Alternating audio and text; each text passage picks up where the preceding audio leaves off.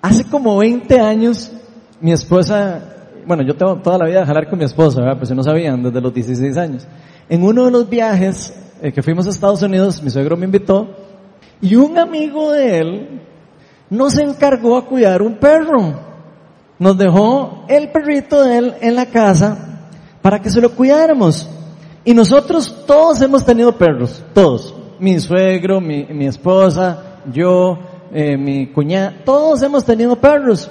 Y nunca se nos ha perdido ninguno. Pero adivinen qué. El día que el amigo de mi suegro nos dijo que le cuidáramos al perro, se nos escapó el perro. Entonces estábamos ahí, ¿verdad? Paseando el perro y se zafó y se escapó. Y él vive en un barrio cerrado, ¿verdad? Pero el perro se nos escapó y todos salíamos corriendo detrás del perro, ¿verdad? Y se salió a la calle. Lo seguimos a la calle y después se salió a la calle principal. Yo no sé si ustedes saben en, las calles principales en Miami, en Estados.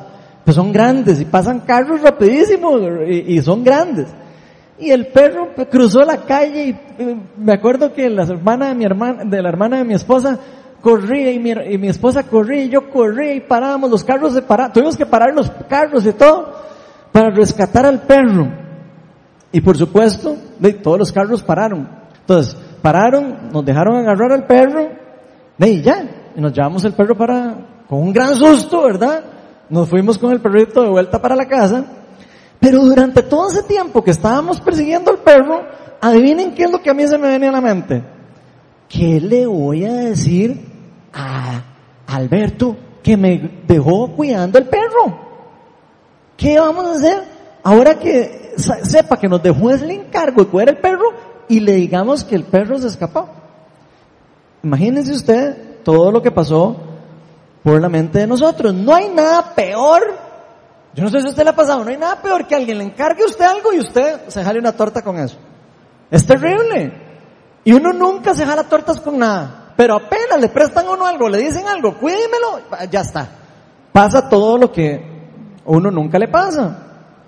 Cuando nos pasa eso, nosotros nos sentimos a veces mal, porque sentimos que no lo hicimos bien o, o que fracasamos o lo que sea. Pero cuando lo hacemos bien, con todo ese problema, digamos que se acabó el perro, al final lo hicimos bien, cuidamos al perro, no pasó nada. Cuando hacemos las cosas al final bien, nosotros de alguna manera sentimos con cierta satisfacción de que cumplimos con el objetivo de lo que se nos dio, decimos por dentro, hiciste un buen trabajo. Y yo no sé si ustedes sabían, pero la Biblia nos dice que todos los cristianos se nos ha encargado algo en particular. Se nos ha encargado el predicar la palabra de Dios. Al menos eso es lo que dice toda la Biblia. Y esto ya no se trata de cuidar un perro. Esto ya no se trata de cuidar el perrito de un amigo. Esto ya no se trata de cuidarle el carro a un amigo. Esto se trata de un encargo celestial. Se trata de algo que es sumamente importante porque tiene no solo repercusiones para la persona que nos está encargando o para lo que se está encargando, sino tiene repercusiones para el mundo entero, donde muchas personas y muchas vidas están en juego. Es un encargo que nos lo dio Dios a los creyentes. Y hoy vamos a estar hablando un poco de este tema. Por eso la charla de hoy la titulé El encargo de predicar la verdad. Y vamos a invitar al Espíritu Santo para que nos ilumine un poco y nos llene y nos hable a nuestro corazón más acerca de lo que hoy vamos a hablar. Señor, eres bienvenido hoy aquí. Tú eres el Dios Todopoderoso. Tú siempre has existido desde siempre. Dice tu palabra que desde el principio tú ya existías. Tú ya conoces todo lo que va a pasar. Nos conoces a nosotros. Conoces toda tu creación. Y Señor, yo invito a tu Espíritu Santo para que hoy nos abra el entendimiento de lo importante, de lo increíble y de lo sagrado, de lo que tú nos has encargado a nosotros de proteger, de cuidar y de proclamar. Ven Espíritu Santo y llena este lugar con tu presencia y danos sabiduría, danos entendimiento. Todo esto te lo pedimos en el nombre de Jesús. Amén. Bueno, hoy vamos a estar en la segunda carta de Pablo a Timoteo.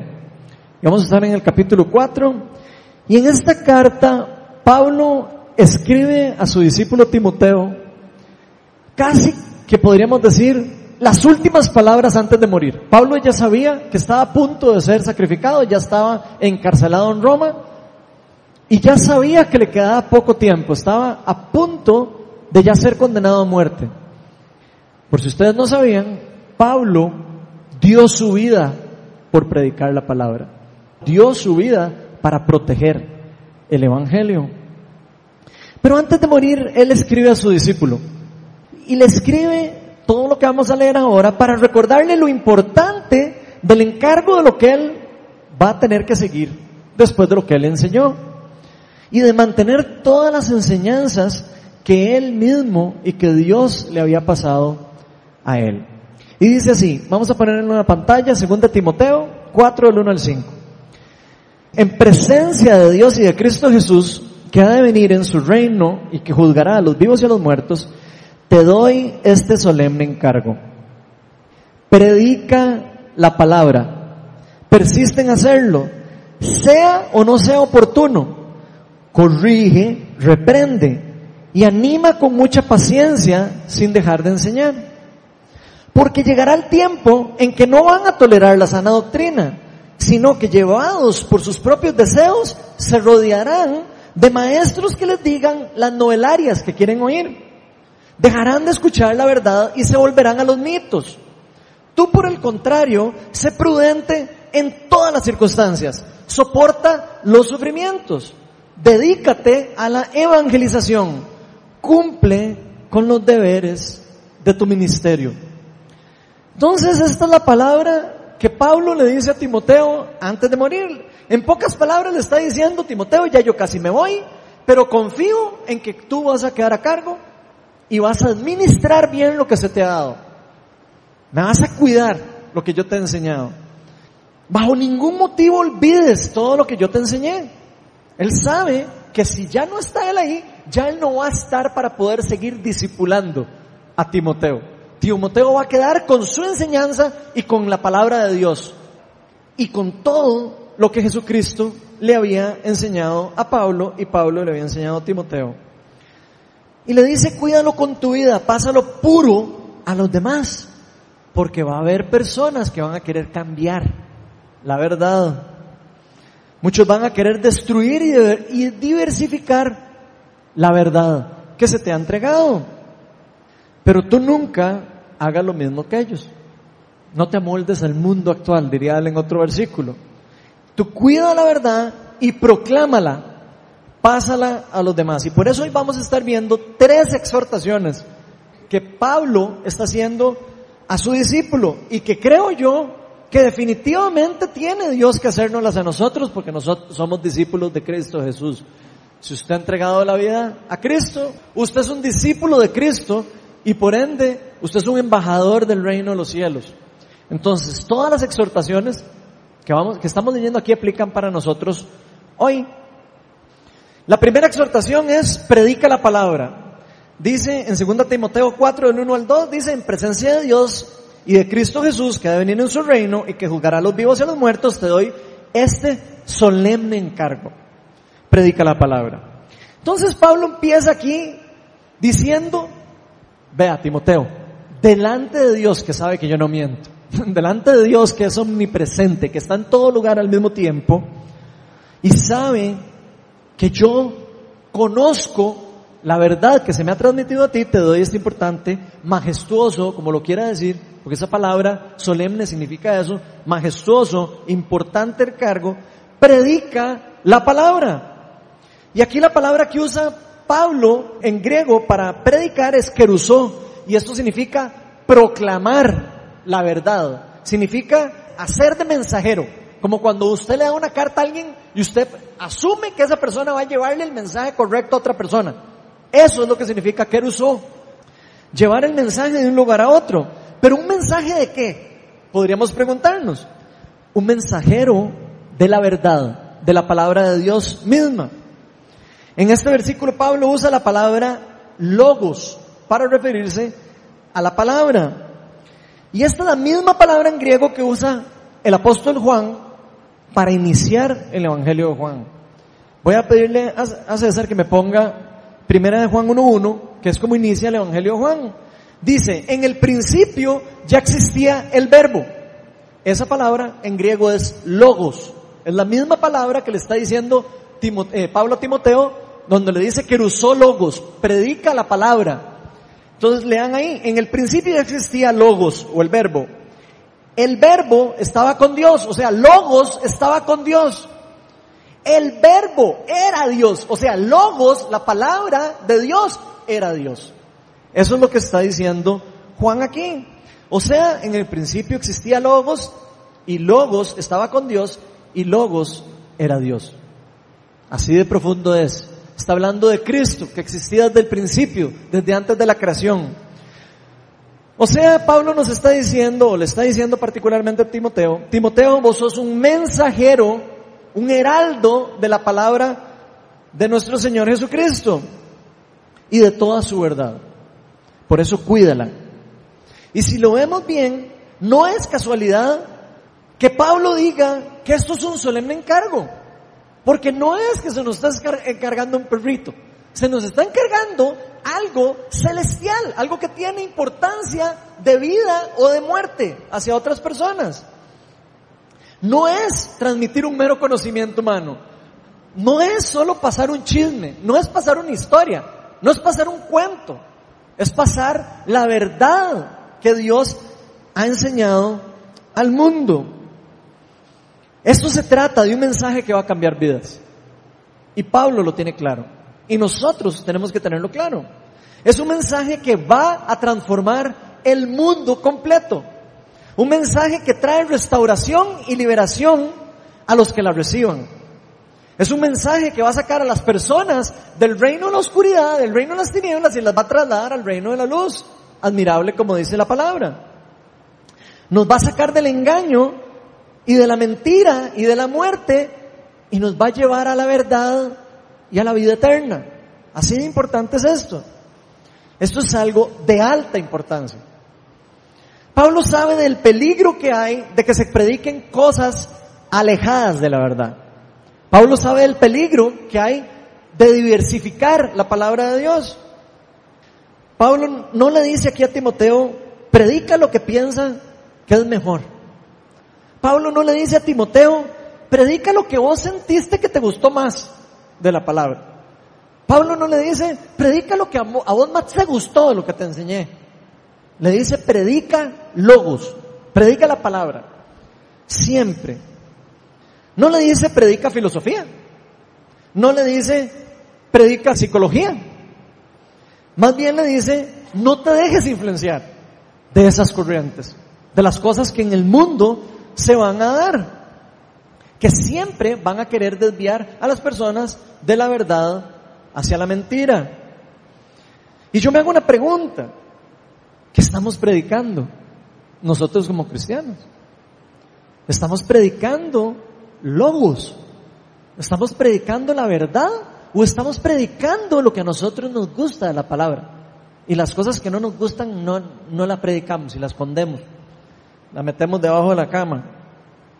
Yo me hago la pregunta si estamos teniendo cuidado de no dejarnos influenciar de las corrientes del mundo, inclusive lo que piensa la gente alrededor de uno cuando uno está predicando. Si nos estamos dejando cambiar lo que vamos a predicar por quedar bien con alguien que tengo a la par. Si estamos teniendo cuidado o miedo de proclamar la verdad porque tengo una persona a la par que no conoce de Dios y va a juzgar lo que voy a decir. Yo me hago esa pregunta. Estamos teniendo cuidado de no dejarnos influenciar de todas las corrientes del mundo que hay ahora, que sobran corrientes, que nos van a estar llenando la cabeza de que todo depende de positivismo, que todo depende de energías y que todo depende de cosas astrales y de los astros y de las cosas que, a veces ni, siquiera la gente sabe, pero inventa. Que todo depende de nuestra habilidad humana. Hay corrientes que creen, usted todo lo puede siempre, porque usted nada más tiene que ser positivo. Eso no es lo que enseña la palabra de Dios.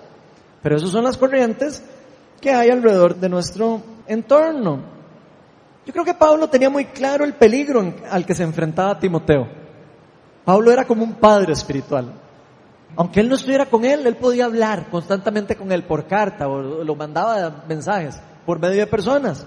Pero sabía que cuando él muriera, ya Timoteo iba a depender de su madurez en Cristo, ya no de tener un maestro detrás. Pablo sabía que Timoteo iba a ser influenciado, iba a ser presionado por los amigos, por las personas que estaban a la par, por las personas con las que se juntaran. O inclusive iba a ser presionado por sus oyentes cuando predicara. A veces las personas se influyen por los oyentes que están escuchando la palabra y prefieren no predicar para que la gente no se vaya o para que la gente de ahí se quede. Creo que hay que tener cuidado con eso. Cristo sí murió para predicar la verdad. Cristo no se dejó influenciar por los fariseos ni por ninguna persona. Cristo murió para preservar el Evangelio. Y no solo eso, sino para darnos la puerta abierta a tener acceso al reino de Dios. Pablo vivió en carne propia la misma persecución. Pablo empezó a predicar la verdad y adivinen qué, los amigos judíos empezaron a decirle que, de que ya estaba hablando cosas que nada que ver. Y empezaban a ir en contra de las cosas que él estaba predicando. Él estaba predicando el verdadero evangelio. Estaba predicando la verdad de Cristo. Muchos amigos suyos lo rechazaron. Pero Pablo sabía del rechazo, del sufrimiento y de la persecución que se da cuando se predica la, la verdadera verdad.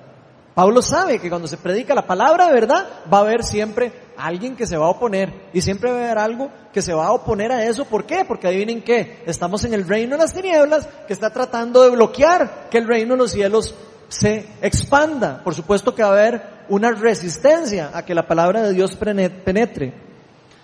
Entonces Pablo sabía que predicar la, verdad iba a ir en contra de las corrientes del mundo.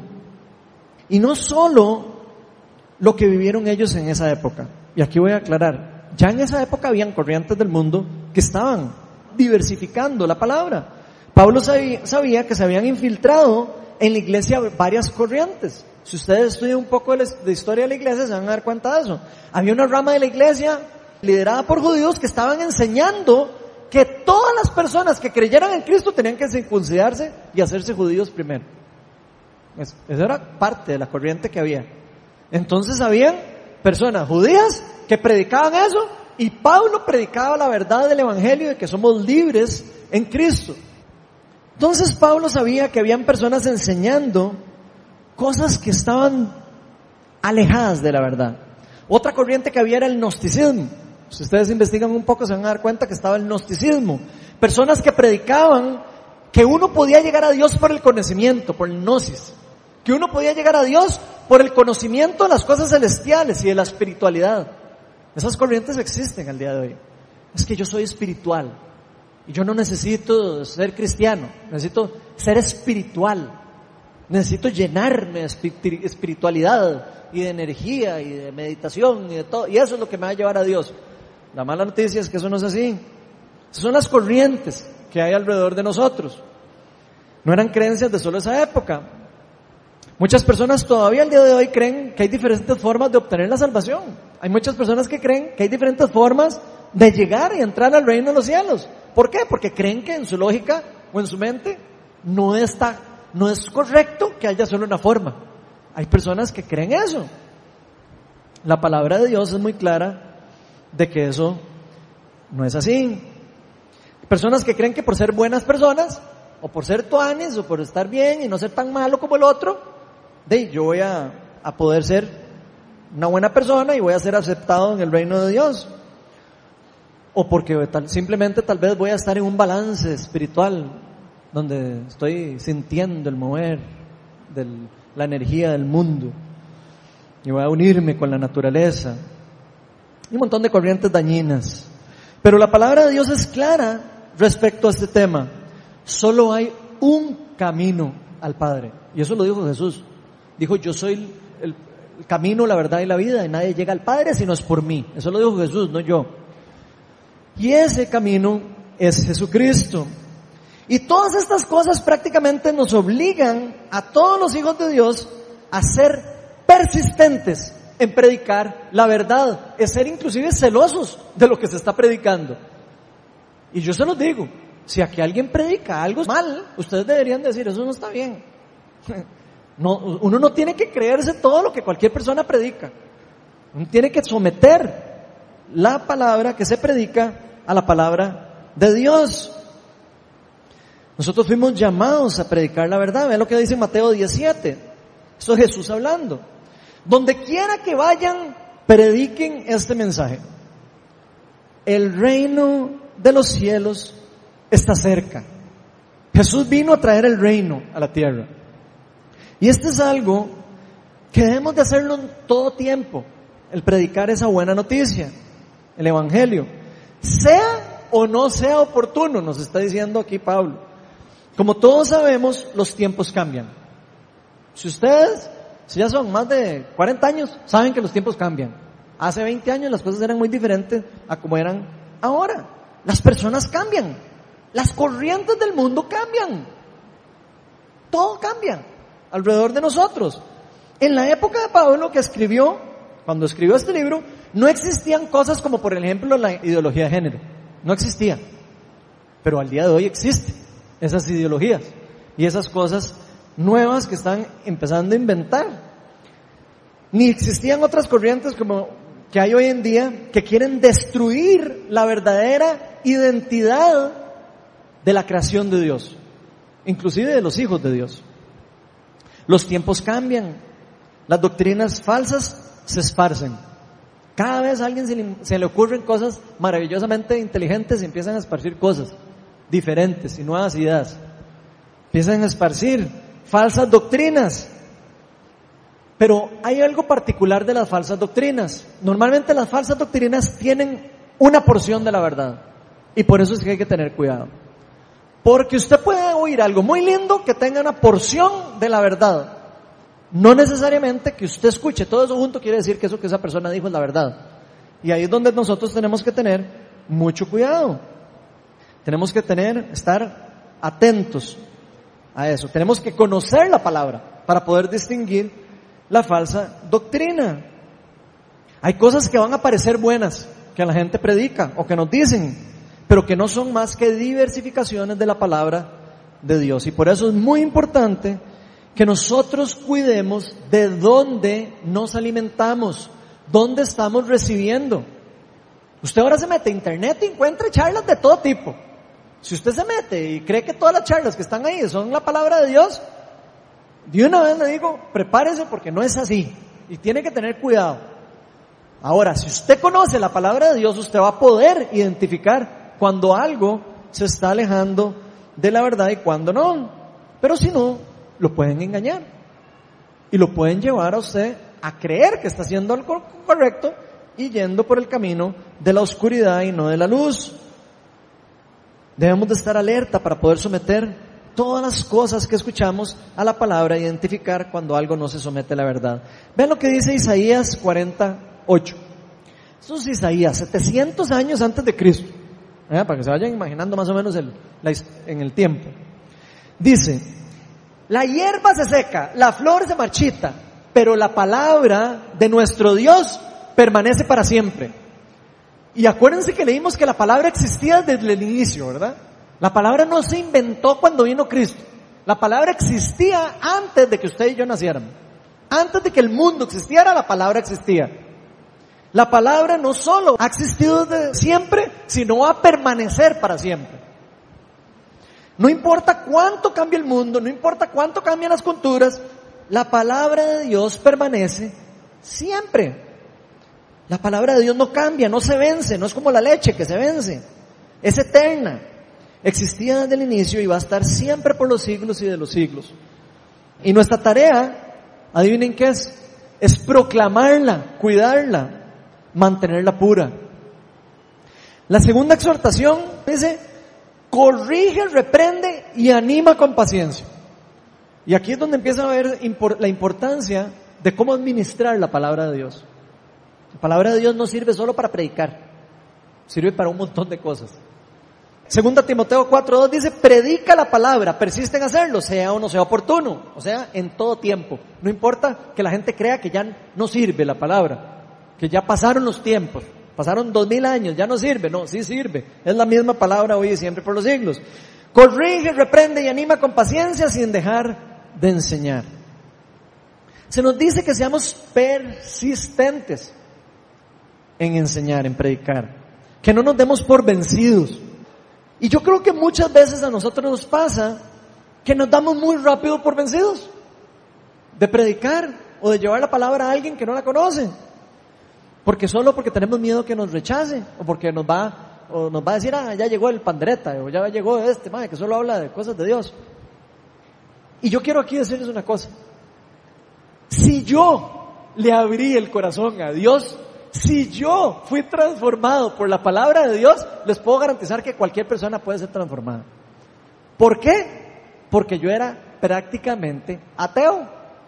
Yo era una persona que no creía en las cosas de Dios. Nací, de ahí sí, en un hogar católico, no practicante, pero yo llegué a un punto en mi vida donde dije, la Biblia no existe, eso es pura basura, eso no sirve para nada, todo eso fue inventos de, de personas para que la gente se porte bien, Llegué a ese nivel de pensar en que la palabra de Dios no servía para nada. Llegué públicamente a tener discusiones con personas diciéndole que, era mentira la palabra. Imagínense, pleitos así en, en, reuniones. Y mi esposa siempre se ponía como un tomate. Porque yo me ponía a discutir, salía el tema de la religión y salía Ronald, ¿verdad? Con los hachazos. Cha, cha. Así era yo.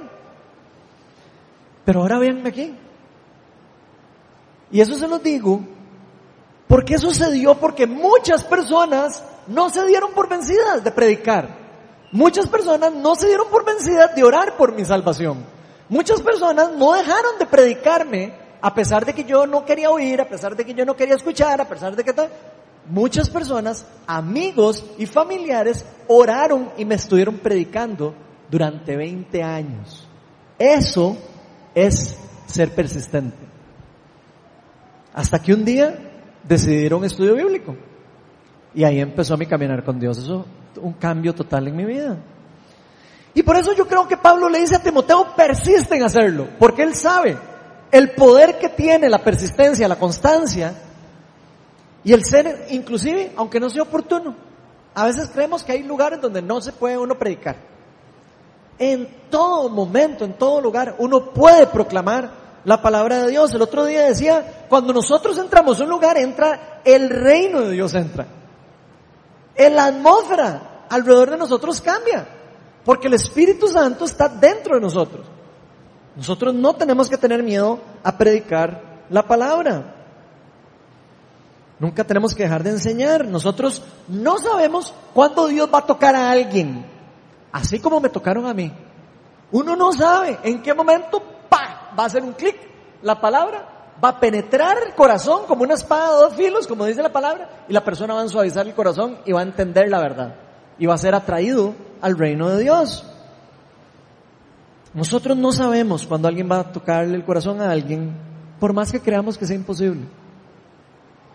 Hay personas que creían que, que yo me hiciera cristiano era imposible. Y yo creo que lo primero que debemos de saber es que nosotros no somos los que tenemos la habilidad de por sí solos cambiar a la persona que tenemos en la par. Eso es lo primero que hay que entender. Nosotros no, por sí solos no tenemos la capacidad. No se trata de que yo tengo que obligar a la persona a que se trague la palabra de Dios. De eso no se trata. No se trata de querer convencerlo en la mente de que, de que usted tiene la verdad. Se trata de proclamar el Evangelio viviéndolo de manera que las personas puedan ver en nosotros algo que ellos vayan a decir, hay algo que esta persona tiene que yo no tengo. Y yo quiero eso. Tenemos que predicar con nuestro testimonio también. La palabra de Dios tiene mucho poder. Eso tenemos que saberlo también. Y yo sé que a veces nos da miedo de predicar, porque a mí me ha dado miedo. Y a veces me da miedo también. Predicar, porque sentimos que no estamos preparados. Esa es la primera mentira. Es que yo no predico porque yo no, no, no estoy preparado. Yo no estoy listo para poder proclamar lo que ya yo sé de la verdad. Entonces creemos que no estamos preparados, Pero yo les voy a decir algo. Cuando a mí Dios me llamó a plantar esta iglesia, yo no estaba preparado. Pero adivinen qué, Dios capacita al que llama. Todas las personas en la Biblia, ninguno estaba preparado. El único que estaba preparado es Pablo. Y estaba yéndose por un camino de oscuridad. Creía que tenía la verdad. Y estaba matando cristianos. Estaba creyendo que estaba siguiendo al Dios vivo. Y vivió un montón de tiempo así. Hasta que la verdad de Dios se le reveló a él y cambió su forma de ser, su forma de vivir.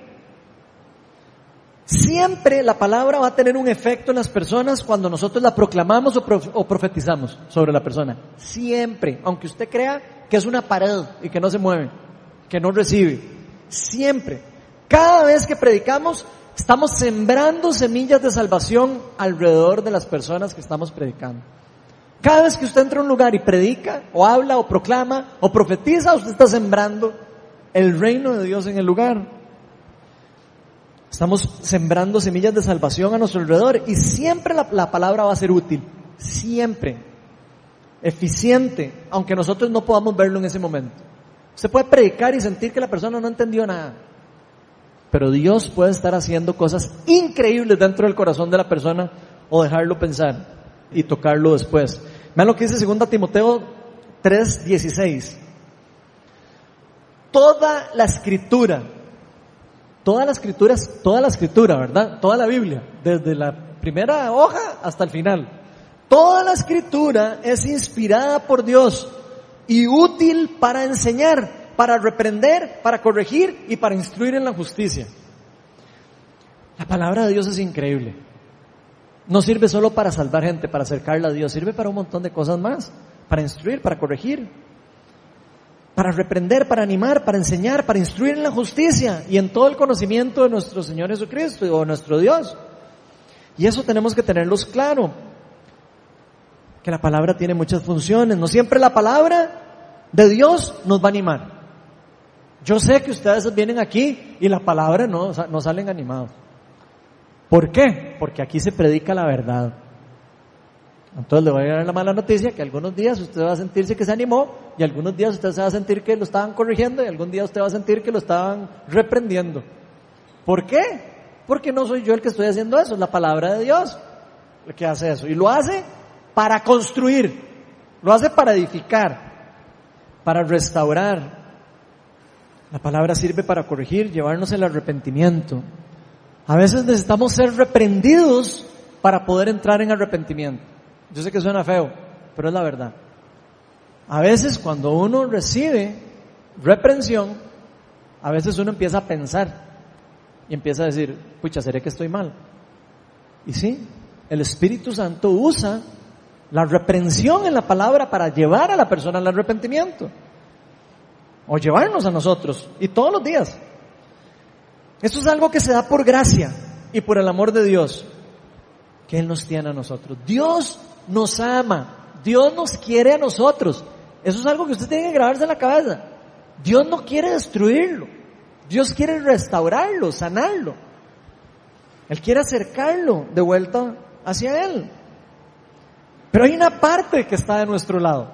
Hay una parte que nos corresponde a nosotros.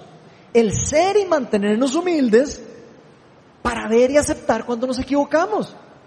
Si usted cree que usted nunca se equivoca, difícilmente usted va a poder ser transformado por la palabra de Dios. Le va a pasar lo a los fariseos que decían, no, yo no necesito nada. Y Jesús les decía, si ustedes supieran que ustedes son hijos del diablo y no, hijos de Dios, yo les decía a los fariseos, especialistas en la ley. Les decía, ustedes son como sepulcros blanqueados, por fuera muy bonitos, pero por dentro están llenos de pudredumbre. ¿Por qué? Porque no tienen humildad para saber cuando se equivocan y para pedir ayuda. No tienen humildad para decirle a Dios, Señor, he pecado, estoy aquí y necesito de tu ayuda. Todos necesitamos humildad para poder ser también restaurados y tocados por el Espíritu Santo. Algunas veces vamos a necesitar reprensión con amor, por supuesto, para que las personas entremos en arrepentimiento. Pero esa parte se la dejamos a Dios. No es una parte que nosotros forzamos, no es una parte que nosotros tenemos como que obligar a la persona a experimentar. Vean lo que dice Lucas 17.3. Así que cuídense, esto es Jesús hablando. Si su hermano peca, repréndelo. Y si se arrepiente, perdónalo. Vean qué importante. Jesús sabe que vamos a pecar. Cristianos, vamos a pecar. Pero Él sabe que al que se arrepiente, recibe la gracia de Dios. Recibe la gracia de Dios. El arrepentimiento es como una llave para recibir la gracia de Dios.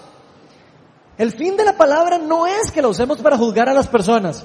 Si usted cree que la palabra de Dios es para tirarle un bibliazo a alguien en la cabeza, de sí, usted lo puede hacer, pero no hacerle más que un morete a la persona.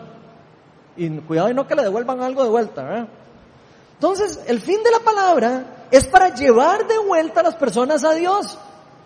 No es para que se sientan que son malos y que se sientan que, que están alejados de Dios. Eso lo podemos decir, pero se lo podemos decir de una manera diferente. No hace falta decírselo tirándole la Biblia. Y creo que esto es importante para nosotros de saber que estamos llamados a reprender, pero a reprender con amor. Estamos llamados a ser administradores de la, de la gracia de Dios. Nosotros somos administradores de las cosas que Dios nos da. Y Él nos dice, sean astutos en lo que hacen. El diablo es astuto. Sea usted astuto en lo que usted está haciendo. Porque el fin es ayudar a las personas a volverse a Dios, no alejarse de Dios. No es el fin de juzgarlos, ni de tacharlos. Esa no es la idea. La idea es que el Espíritu Santo los toque y los transforme. Y también es sabio saber a quién vamos a reprender. Eso es importante. ¿A quién vamos a reprender? Es interesante, si ustedes estudian el Evangelio se van a dar cuenta que Jesús nunca reprendió a, los pecadores. ¿Ustedes leyeron algún pasaje? Donde Jesús agarra y reprende a algún pecador. Nunca. ¿A quién sí reprendía? A los religiosos. Ah, entonces hay que, hay que poner los ojos en qué es lo que hacía Jesús. Porque Jesús, adivinen qué es nuestro ejemplo de cómo predicamos, de cómo tenemos que ser. Y Jesús no llegaba a los pecadores y les decía, ay, malvado, pecador, prostitutas, estás... No les decía eso. Se, se sentaba con ellos y oraba por ellos y los sanaba y les contaba del reino de Dios. A los que se creían que sabían toda la verdad, a eso sí reprendía. A eso sí les decía, ah, usted se cree muy religioso. A ver, y entonces que usted no, nunca peca. Que tire la primera piedra el, que esté libre de pecado. Y todo el mundo, mm, yo no sé quién. Nadie. Hay que poner atención en las cosas que Jesús hacía. Y yo creo que nos hace falta mucho a la iglesia de aprender de eso en cómo hacía Jesús las cosas. No cómo se lo enseñaron a usted, cómo hacía Jesús las cosas. Así las deberíamos de hacer nosotros hoy. Porque la palabra es la misma ayer, hoy y siempre por los siglos. Y no ha cambiado. Que se la hayan querido diversificar a usted y enseñar diferente, eso es otra cosa. Pero la palabra de Dios es la misma, hoy y siempre y por los siglos. Fijándonos como lo hace Jesús nos va a ayudar a ser efectivos a proclamar la palabra. Ahora, por supuesto, que es súper importante también tener un corazón suave para reprender a alguien. Yo tengo que tener un corazón suave para poder reprender a alguien con amor. Si no, yo lo voy a reprender con ego, creyéndome que yo soy como superior a la persona. Y eso nos pasa a todos los cristianos. Creemos que somos, bueno, casi que Dios vivo, caminante. O sea, hay que tener cuidado. Tenemos que saber que somos también nosotros personas que nos equivocamos y personas que necesitamos de la gracia de Dios también, todos los días. Tenemos que tener suave el corazón para reprender a alguien con amor, pero tenemos que tener el corazón suave para saber que alguien puede venir a reprenderme con amor. Si yo no puedo recibir una reprensión de alguien, de alguien con amor, hay algo mal en mi corazón. Hay algo en mi corazón que está endurecido y que no me está dejando escuchar la voz de Dios. Si somos sabios y humildes, vamos a recibirlo como algo para edificación. Y no como viste, lo que me dijo Ronald el otro día. Qué bárbaro ese mae. Solo reprensión. Pastor malvado. Proverbios 9, 8. Vean lo que dice. Pongan atención. Los proverbios son sabiduría de Salomón. No reprendas al insolente. No sea que acabe por odiarte. Reprende al sabio y él te amará. Pongan atención. ¿A quién hay que reprender y a quién no hay que reprender? Ahora, no nos confundamos. No todo se trata de reprender, porque cuando alguien dice reprender, todo el mundo se va con la tarea de reprender. No todo se trata de reprender y de corregir. Muchas veces vamos a tener que animar. Ahí dice la palabra, que es útil para reprender, corregir y animar.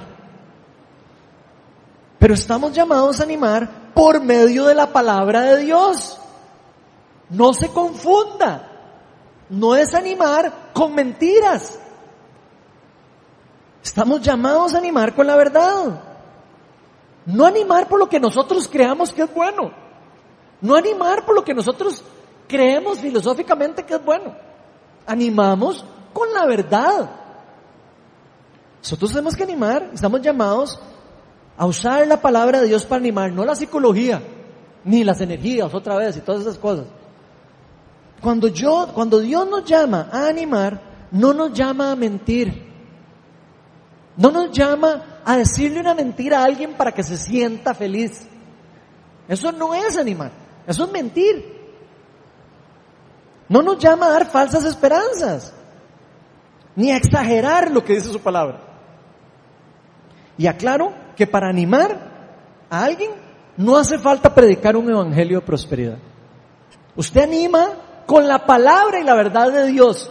Eso se anima porque tiene poder, poder del Espíritu Santo. Debemos animar, pero usando la palabra, sin importar las circunstancias. Las circunstancias en las que vamos a vivir no son circunstancias de, flor de rosas. Y si usted cree que todo es de flor de rosas, yo le doy la mala noticia de que en la vida no es flor de rosas. En la vida hay sufrimientos, problemas y un montón de cosas que pasan alrededor de nosotros. Pero sí hay una verdad. Y es que sin importar las circunstancias, sin importar el lugar en que usted esté, Jesús está con usted. Y Jesús le va a dar paz. Eso sí es, eso sí es una verdad. Vean lo que dice Juan 16, 33. Esto es Jesús hablando otra vez. Yo les he dicho estas cosas para que en mí hayan paz. En este mundo, aquí viene la verdad que todo el mundo oculta en el Evangelio de la Prosperidad. En este mundo afrontarán aflicciones, pero anímense, yo he vencido al mundo. Esa es la verdad de Dios. Jesús ha venido al mundo, ha venido a poner un fin al reino de las tinieblas. Ya el reino de las tinieblas no tiene el mismo poder que antes de que viniera Cristo. Ya el diablo fue vencido en, en una gran parte y se le ha quitado un montón de poder. Ya no tiene el poder sobre la muerte, sobre los hijos de Dios. Y eso es una cosa importantísima de saber. Ahora sabemos que estamos en un mundo donde hay aflicciones, sabemos que estamos viviendo en un mundo caído, pero sabemos que Cristo trajo el reino. Ahí es donde está la verdad del reino, la teología del reino, del ya pero todavía no. Sabemos que vamos a experimentar cosas del reino, sí, porque Cristo lo trajo, pero no siempre, no siempre. Hay veces que vamos a pasar por el sufrimiento, hay veces que vamos a pasar por dolor, pero el Cristo en nosotros nos va a llevar a la paz nos va a dar consuelo. Inclusive el Espíritu Santo se desató en el mundo para darnos consuelo. La palabra dice que el Espíritu es el consolador de los cristianos. Entonces, aunque sabemos que, que el reino llegó, sabemos que todavía no está establecido y no va a estar establecido hasta que venga Cristo. Durante ese tiempo vamos a vivir una tensión espiritual. Ya hemos hablado aquí una y otra vez porque eso es parte de la teología del reino. Sabemos que vamos a estar en una época de tensión, de guerra espiritual, donde estamos en una lucha. El reino de las tinieblas quiere meternos a nosotros en el hoyo. Y el reino de Dios quiere que caminemos y que esparzamos el reino y que otras personas reciban sanidad, inclusive que nosotros recibamos sanidad. Que vivamos en el reino. Pero vivimos en un mundo caído. Y eso no lo podemos tapar. No podemos ocultar esa verdad. Pero Cristo y la palabra estarán con nosotros por siempre y para siempre. La tercera exhortación que le da Pablo a Timoteo y la última es cumple los deberes de tu ministerio. En resumen, Y aquí Pablo nos dice por qué es tan importante estar muy claros del llamado que Dios ha hecho a cada uno de nosotros. Dios ha hecho un llamado especial y particular a cada uno de nosotros. Cada una de las personas que le entregan la vida a Cristo, Cristo le da un propósito de vida. Y eso es importante de saberlo. Y Pablo nos está diciendo lo importante de llevar a cabo ese llamado, de no sentirnos descalificados, de no sentirnos que no podemos, sino pedir empoderamiento del Espíritu Santo para llevarlo a cabo. Llevar el encargo de predicar la verdad, de mantenernos firmes en la palabra de Dios. Nos dice 2 Timoteo 4, del 3 al 4, que son como al final de los versículos, dice, porque llegará el tiempo en que no van a tolerar la sana doctrina, sino que llevados de sus propios deseos se rodearán de maestros que les digan las novelarias que quieren oír. Dejarán de escuchar la verdad y se volverán a los mitos. Pablo tiene demasiado claro cómo funciona el reino de las tinieblas. O sea, nos dice, va a llegar el momento en el que a usted no le van a aceptar la verdad. Va a llegar un momento en donde la, donde la persona va a filosofar y va a decir, no, es que mi filosofía no acepta eso. Va a llegar un momento donde la persona se va a creer más inteligente que Dios. Y va a decir, no, no, no acepto eso. Y yo creo que ese tiempo ya llegó. No van a tolerar ni aceptar las verdades del diseño original de Dios. Lo van a rechazar. El diseño original. Solo van a querer oír y aceptar lo que sus deseos les hacen pensar que es bueno. Eso es lo que está diciendo Pablo. Solo lo que sus deseos les dicen que es lo correcto. No lo que la palabra de Dios dice que es correcto. Se dejarán llevar por mitos, por fábulas, por historias, por lo que diferentes personas les digan. Por los chismes, agregaría yo. Ah, viste, a mí me dijo ese madre que tal cosa y que no es malo. La palabra es muy clara de qué es bueno y qué es malo. La palabra es la verdad. Y eso lo vemos hoy en día en diferentes corrientes como el sincretismo, donde todas las cosas que hacemos en el mundo ahora resulta que nada es malo. Metemos religiones orientales en, en, deportes y en cosas y decimos que no, que no pasa nada, que no son cosas, que, que no pasa nada, ¿eh? que pasa nada, ir a meterse en una cosa que, donde hay cultos y cosas raras, no, no pasa nada. Donde empezamos a creer que todas las cosas espirituales no son espirituales porque todo el mundo las hace. Entonces creemos que no pasa nada. Esas son las mentiras del sincretismo. La nueva era, la ideología de género que ahora está queriéndose meter en la sociedad. Hay países que están rechazando eso. Hay otros que, como este, que está casi que abiertos de manos, aceptando cosas que van en contra de la naturaleza, en contra de la ciencia, en contra de todo lo que ustedes quieran. ¿Por qué? Por dejarse llevar por lo que yo creo y lo que yo quiero y lo que a mí me gusta y lo que a mí me parece correcto. Eso es lo que está pasando en el mundo. Pero las personas no se están dando cuenta que eso los está llevando no solo a ellos, sino a todas las personas a la destrucción. Está llevando a muchas personas directo al camino de la destrucción, a la destrucción de nuestra naturaleza. Están queriendo destruir la naturaleza. Están queriendo destruir nuestra identidad. La destrucción de la familia. Quieren destruir la familia. Esas son las corrientes que andan ahora alrededor de nosotros. La destrucción de la sociedad. Y la gente no lo ve. La gente dice, ah, no, pasa, no pasa nada, no pasa nada, ¿qué importa? No, no, no pasa nada. Ya veremos lo que va a pasar. Ya lo vamos a ver en unos años.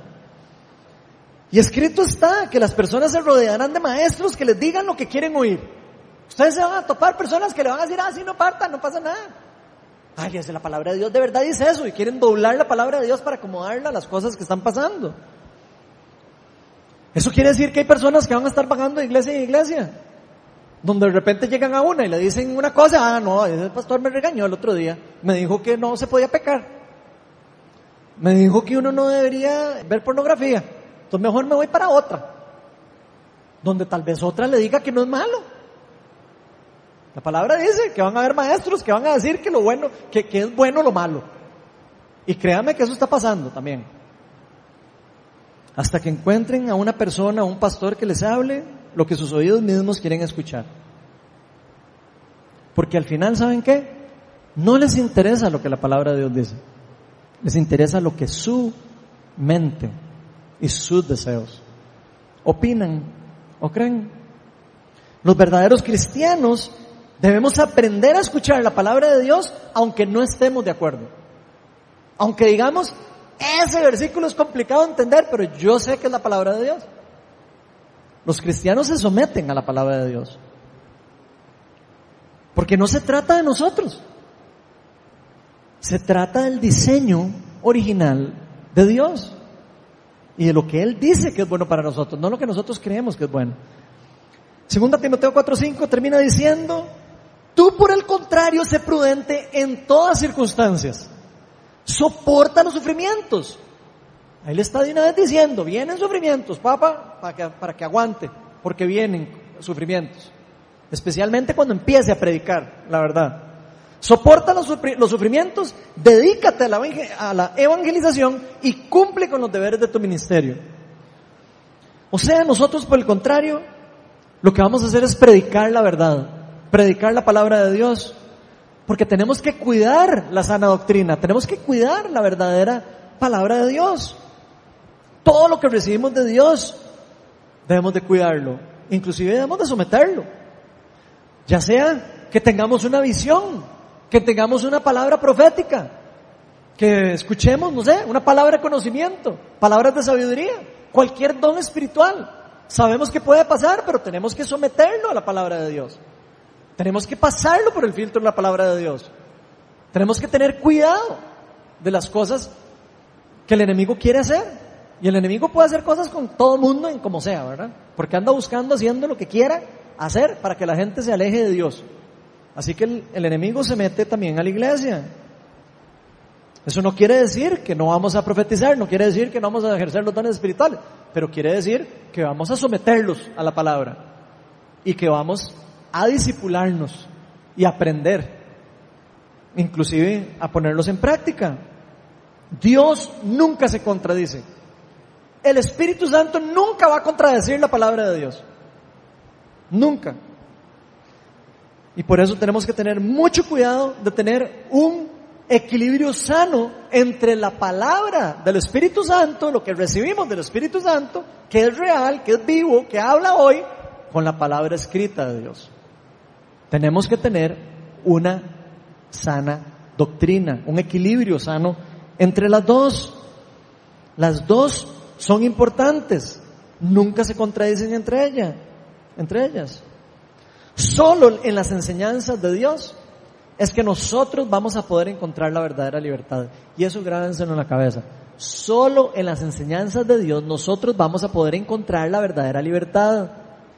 Juan 8, 31 al 32 dice Jesús, Jesús se dirigió entonces a los judíos que habían creído en Él, ojo, en los judíos que ya habían creído en Él, y les dijo, si se mantienen fieles a mis enseñanzas, serán realmente mis discípulos.